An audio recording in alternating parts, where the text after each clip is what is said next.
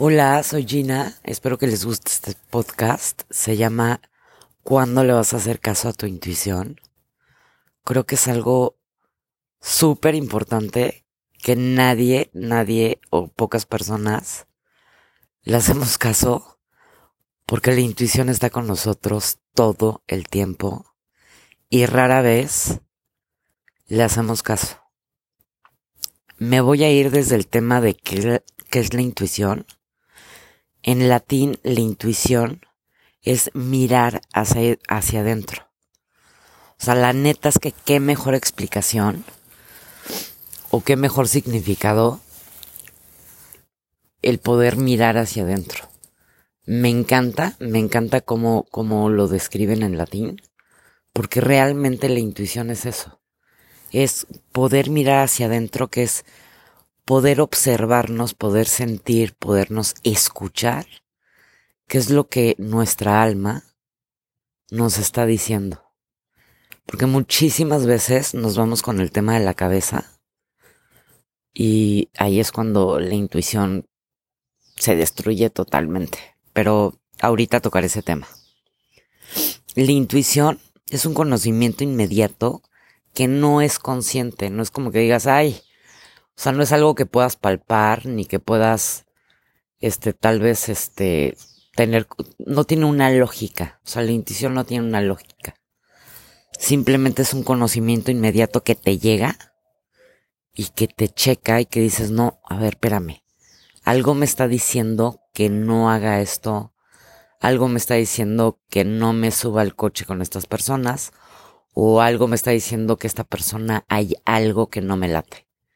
Eso es la intuición.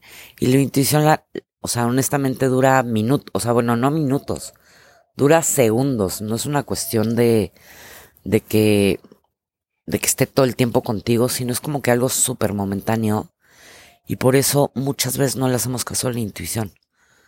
Porque llega la intuición, sí nos da un aviso, pero inmediatamente muchas veces lo que hacemos, y me incluyo, es que nos pasamos a tratarlo de racionalizar. Porque como no es un conocimiento como consciente ni racional, y como nosotros estamos acostumbrados a irnos a lo racional, inmediatamente nos vamos a lo racional o yo me voy a lo racional. Y pues ahí es ya cuando vale gorro, ¿no? Porque entonces ya confundes, metes miedos, metes juicios y ya ahí tu intuición ya valió madres totalmente, ¿no? Y pone tú muchas veces yo con la intuición como que uso ciertas palabras que es como, no sé, como que me late, eh, siento como que sí, como que no, tengo una corazonada, tengo un presentimiento típico, ¿no? O sea, pues es que tengo un presentimiento que como que no, o percibo esto. Y la neta, háganle caso a eso. O sea, cuando tengan un presentimiento de que no, aunque no sepan ni el por qué, neta, no lo hagan, deténganse, no cierren ese trato, no salgan con esa persona, no estudien lo que tal vez querían estudiar, porque si no les lates por algo. Hasta ya puede ser que igual y tú ya estés estudiando una carrera, o que hayas elegido un trabajo, o que hayas elegido una pareja. Pero si hay algo que no te late, que es a lo que ya yo le llamo intuición, o que no te sientes cómodo o cómoda, o que traes como ese ligero presentimiento, escúchate porque es por algo. Posiblemente igual ibas a decir, claro, entonces le voy a rascar y voy a ver por qué no. Y muchas veces en ese momento no va a haber un, un, un por qué. O sea, posiblemente no va a existir ni siquiera un por qué. Simplemente traes ese, esa sensación de que no te late. Y si no te late, no lo hagas. Porque tal vez no es el momento, porque tal vez no es la persona, porque tal vez no es el lugar, porque tal vez no es el lugar de chamba, entonces, neta, pónganse muchísima atención en eso. Yo con, yo dedicándome a terapia, y no sé, quizás desde niña, creo que, claro que con los años he ido desarrollando más mi intuición, pero creo que todos nacemos con esta intuición y la podemos ir desarrollando más y más. Habemos personas que igual y somos mucho más sensibles y traemos más desarrollada la intuición y también hay épocas en las que me doy cuenta que mi intuición está así al 100 y también tengo épocas que digo, no manches, o sea, cero intuición, o sea, tal vez soy lo más racional. Y cuando soy tan racional, pues como que no me va tan bien. Yo lo que he tratado de hacer o lo que estoy tratando de hacer es tratar de unir lo racional con mi intuición. Creo que si logramos o logro yo poder hacer un conjunto de lo que es racional con lo que es la intuición, puta, no manches, o sea, creo que el día de hoy me salvaría de mil situaciones o me hubiera salvado de mil situaciones. Este, les voy a contar algo que, que, que desde niña a mí me pasaba. Me pasaba algo muy chistoso a mí con los animales. Como ya he dicho en podcast pasados, yo soy la persona más animalera del mundo. Neta siento una conexión muy cañona con animales, con los animales. Y desde niña yo traía como, como que esa intuición. les voy a dar un ejemplo. Este, chistosamente, a mis cuatro años, y me acuerdo perfectamente, que yo iba a la tienda. Había una tienda a la vuelta de mi casa, ¿no? Como en la Ciudad de México había una tienda que estaba muy cerca de mi casa. Y me acuerdo que la, la persona que trabajaba en mi casa nos llevó a mi hermana y a mí a la tienda. Y me acuerdo perfecto, digo, no me acuerdo el trayecto, obviamente, pero sí me acuerdo perfecto de haber visto un perro herido afuera de la tienda y me acuerdo que tenía una herida en el, en el lomo. Y la verdad es que mi intuición de niña, porque sí fue una intuición, fue como de quererlo sanar. Obvio no tocándole la herida, pero sí dándole un apapacho a ese perro, ¿no? Pero claramente, pues a mis cuatro años que podía saber que un perro abandonado a la calle, pues lo que menos está acostumbrado y herido, pues es que si lo tocaban, pues él me iba a agredir. Entonces yo, a mis cuatro añitos, ay no manches, me acuerdo y hasta me doy ternurita. A mis cuatro años voy, empiezo a acariciar al perro e inmediatamente el perro voltea y me muerde. Y ese perro tenía rabia. Y bueno, este, pobres de mis papás, se la vieron negras. Ahí, este, toda mi familia ahí, pues hizo mil cosas como para poder, este, pues, para que yo estuviera bien. Y me acuerdo que ya más grande, eh, me contaron la historia de que ese perro fue sacrificado. A mí me pesó muchísimo porque realmente yo era, yo lo quería sanar. Claro que yo no entendía que de todas maneras ese perro iba a morir, iba a tener una muerte espantosa por el tema de la rabia. Pero a lo que voy con esto es que tal vez de niños tenemos una intuición, pero claro que no sabemos los peligros que podemos correr. Mi intuición era salvarlo, pero yo no tenía como el background y el contexto de que un perro maltratado, pues posiblemente me iba a morder, ¿no? Era obvio. Con todo y eso que yo viví, no me limitó ni nunca me dieron miedo los perros. Y también recuerdo que una tía, unos tíos, tenían unas guacamayas. Yo habré tenido ahí como unos siete años, seis. Y pues una guacamaya pesa yo creo que alrededor de unos 20 kilos, 17 kilos. Y la verdad es que eran guacamayas que vivían como que libres, lo vamos a poner así. Y me acuerdo que las guacamayas estaban en una casa de campo y cuando estábamos desayunando, desayunando iba mucho una guacamaya que eh, había dos guacamayas, Marcelo y Max unos guacamayones enormes, divinos. Y me acuerdo que iban mucho como el desayuno, porque era una terraza. Pero pues sí picaban, ¿no? O sea, picoteaban.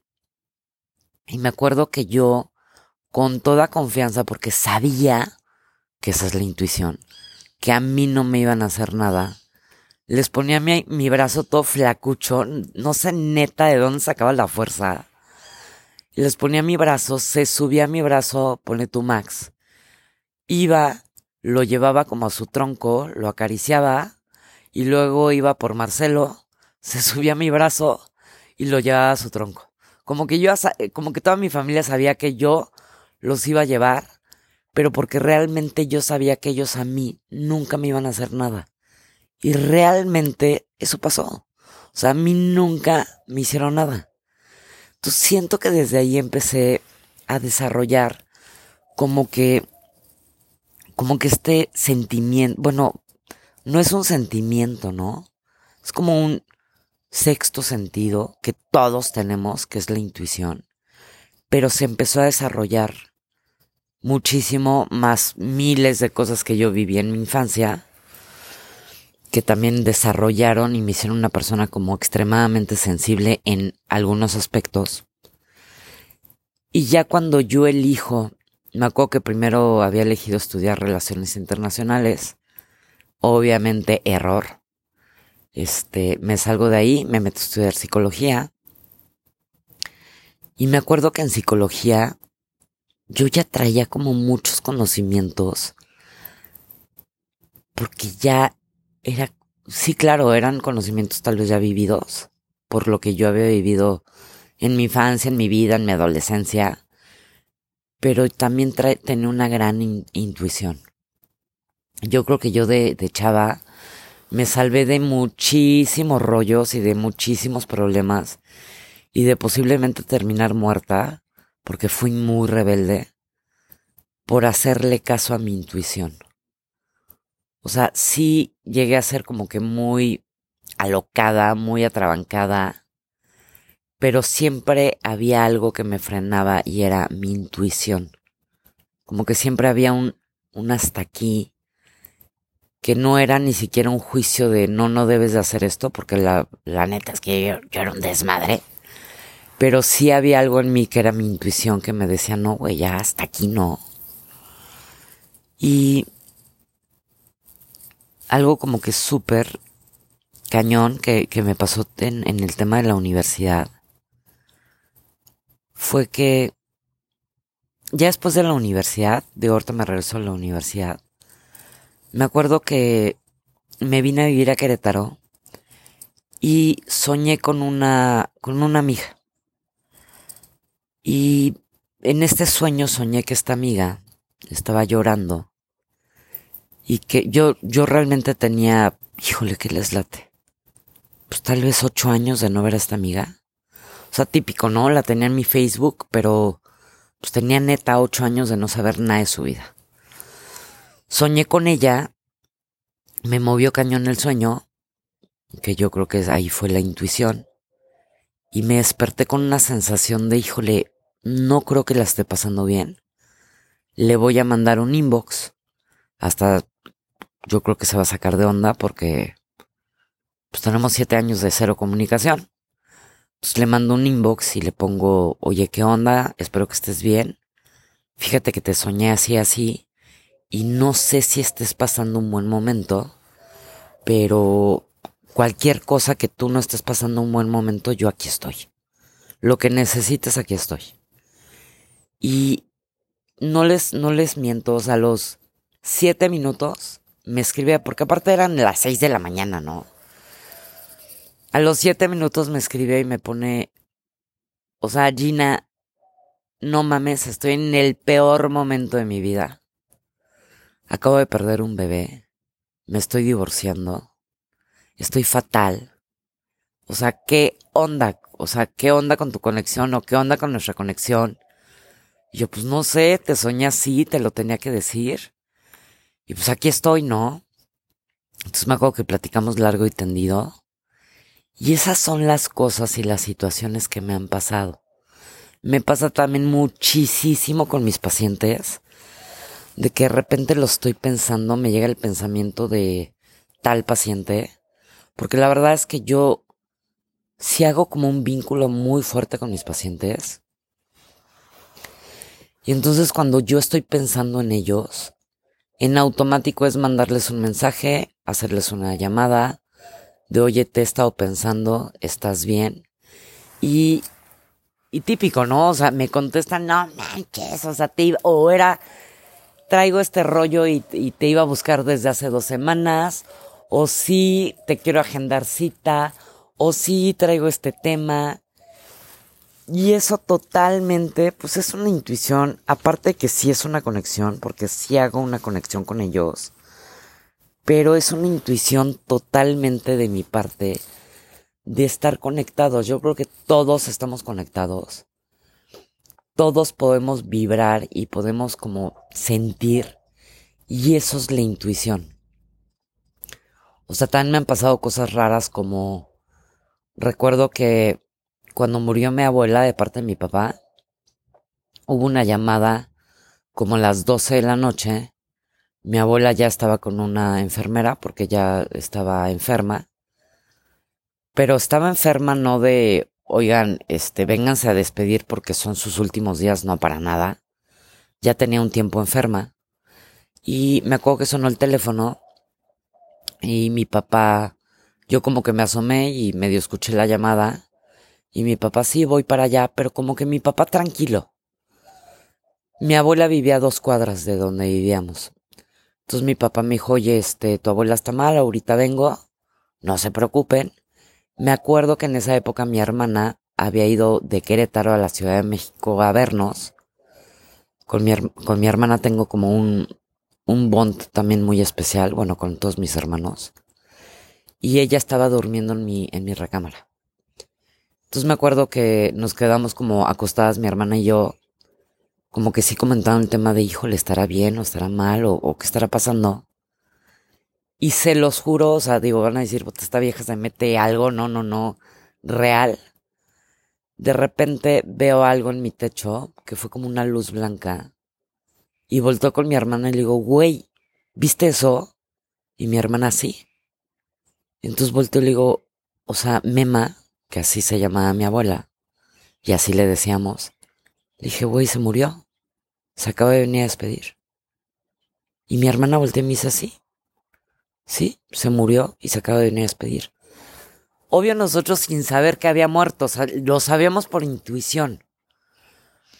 Entonces me acuerdo que cuando pasa eso, le marco a mi papá su celular. A los no sé, cinco minutos que sucedió esto, le digo, oye, pa, este, Mema murió. Y mi papá, sí, Mema murió hace 15 minutos.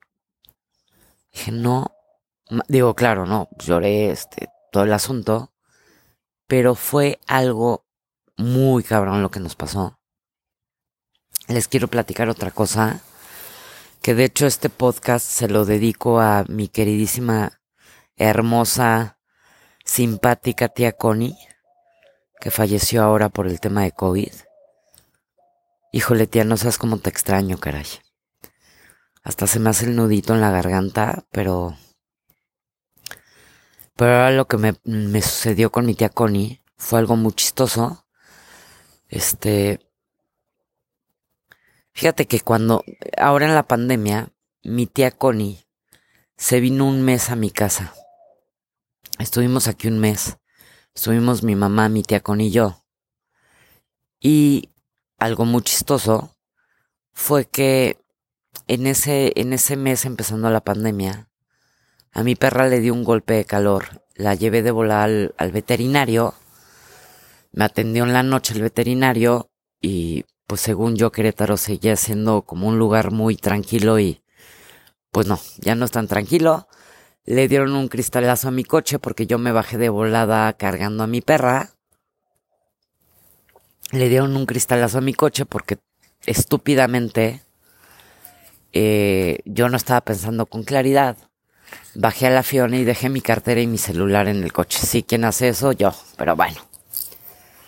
Cuando salgo del veterinario, que nos tardamos un rato en estarle ahí como que bañando a mi perra y que no se muriera, Salgo y el, el cristalazo en mi coche.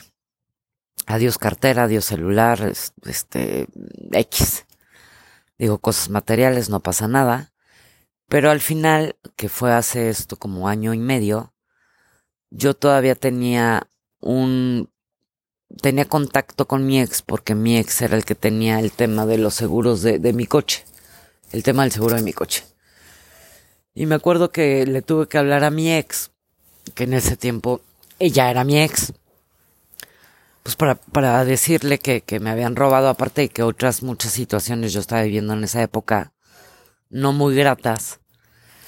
Le hablo a mi ex para decirle que por que si me diera, que, que si me podía, que no encontraba la póliza, que si le podía tomar foto a la póliza, si la podía mandar al teléfono de mi cuñado. Y la verdad es que mi ex se portó sumamente mamón, grosero, eh, mala onda, cuando yo estaba viviendo un momento muy complicado. Digo, yo no entiendo qué momento podría estar viviendo él, me imagino que también no uno tan bueno. Y yo llegué mega, mega encabronada a mi casa, porque me tardé ahí pues en lo que le hablaba el seguro, este, en lo que llega mi, mi hermana y mi cuñado y me echaban la mano, en lo que hacía la llamada con mi ex, en lo que, bueno, ya se imaginarán, en todo lo que tienes que hacer cuando te roban algo.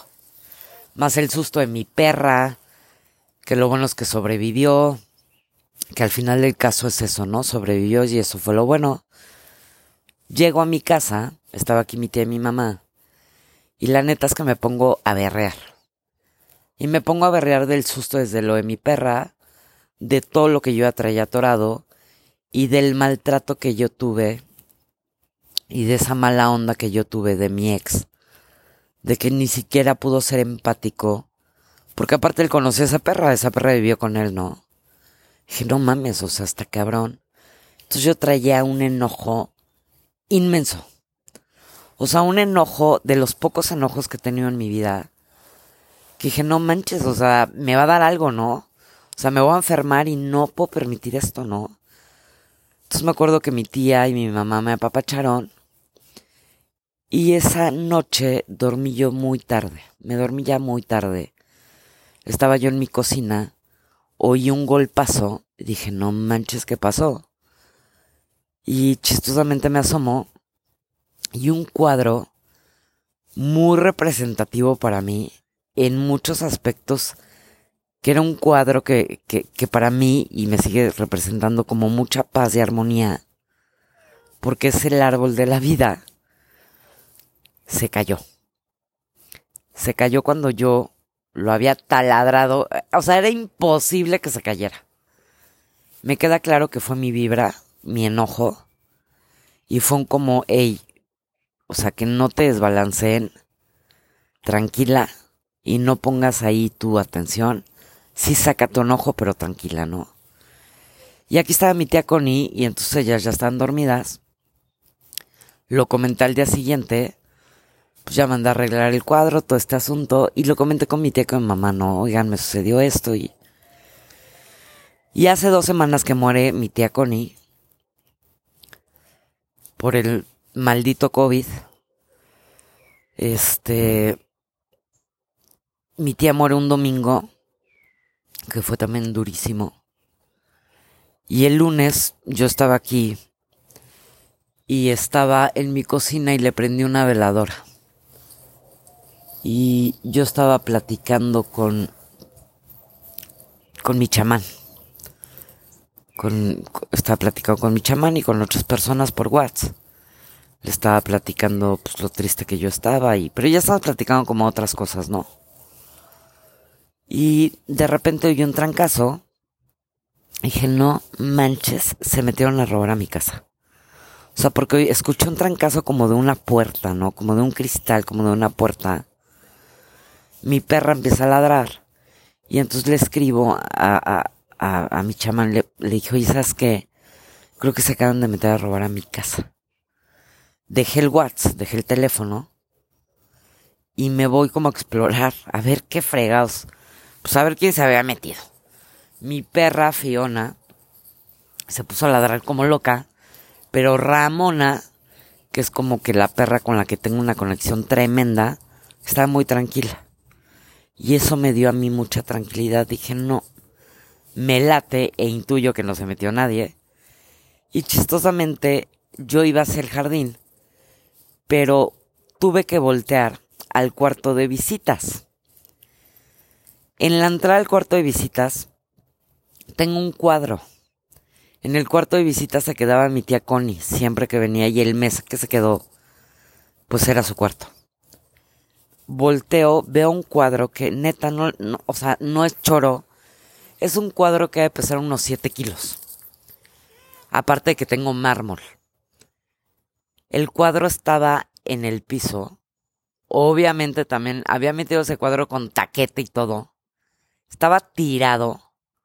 Dije, no manches, ya valió madres el cuadro, ya todo se rompió. Lo levantó. Bueno, no tenía ni un rasguño. No tenía un rasgo, o sea, no se rompió el cristal. No le pasó nada. Y en ese momento entró una paz en mí. Dije, no manches, mi tía se vino a despedir. Entonces lo levanto, me quedo súper tranquila voy hacia mi celular para platicarle y para que no estuviera preocupado este mi chamán para decirle, oye, no, no se metieron a robar, este fue un cuadro. Y en automático levanto el teléfono y mi chamán me había escrito, Gina, tu tía se fue a despedir. dije, no mames, no, y aparte justo fue algo que yo sentí. Entonces esas son las cosas raras que le ponemos el, nombre de raros, pero que al final intuimos. Y me quedé con una paz y una serenidad y una gratitud inmensa. Me podrán llamar loca, no hay pex, pero pues sí, a mí me dio una paz y sé que mi tía se vino a despedir. Más otros eventos que hubo como en la casa de mi hermana, que también se fue a despedir por allá. Y esas son las cosas que nos vibran. Les voy a platicar otra situación rapidísimo que me pasó.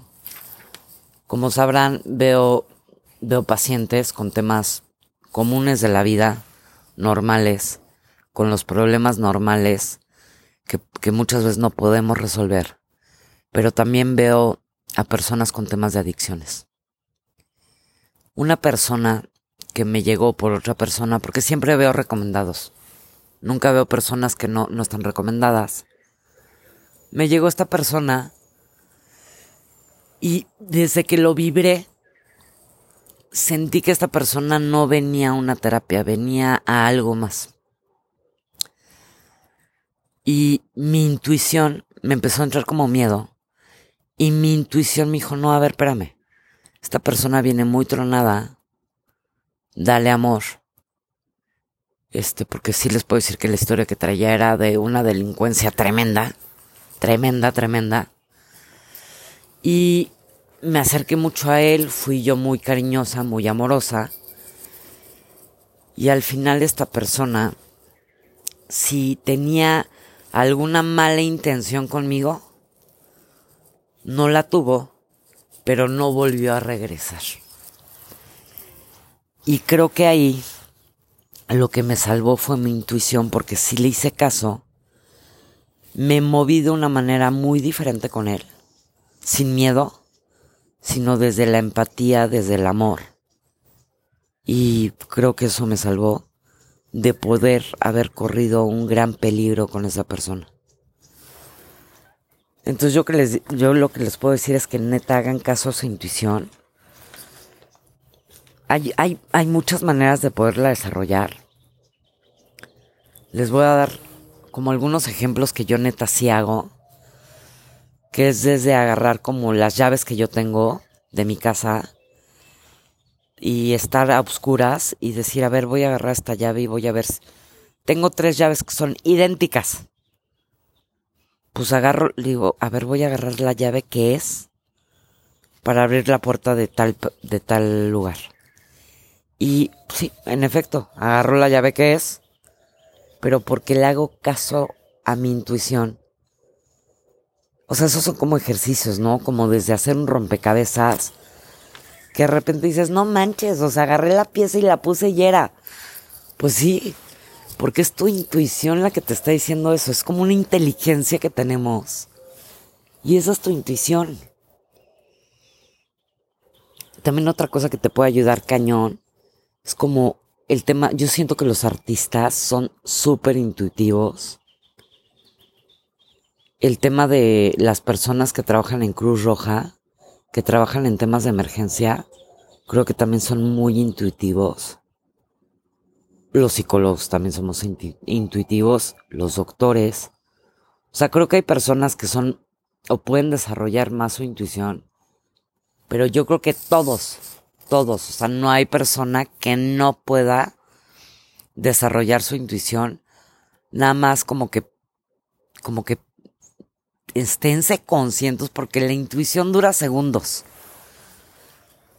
Y no dejen que los miedos entren, porque ya cuando el miedo entra, tu intuición va a valer madres. O sea, ya no, si tú ya metes juicios, miedos, este, experiencias pasadas, o decir, no, hombre, no me va a pasar nada, híjole, ya valió gorro.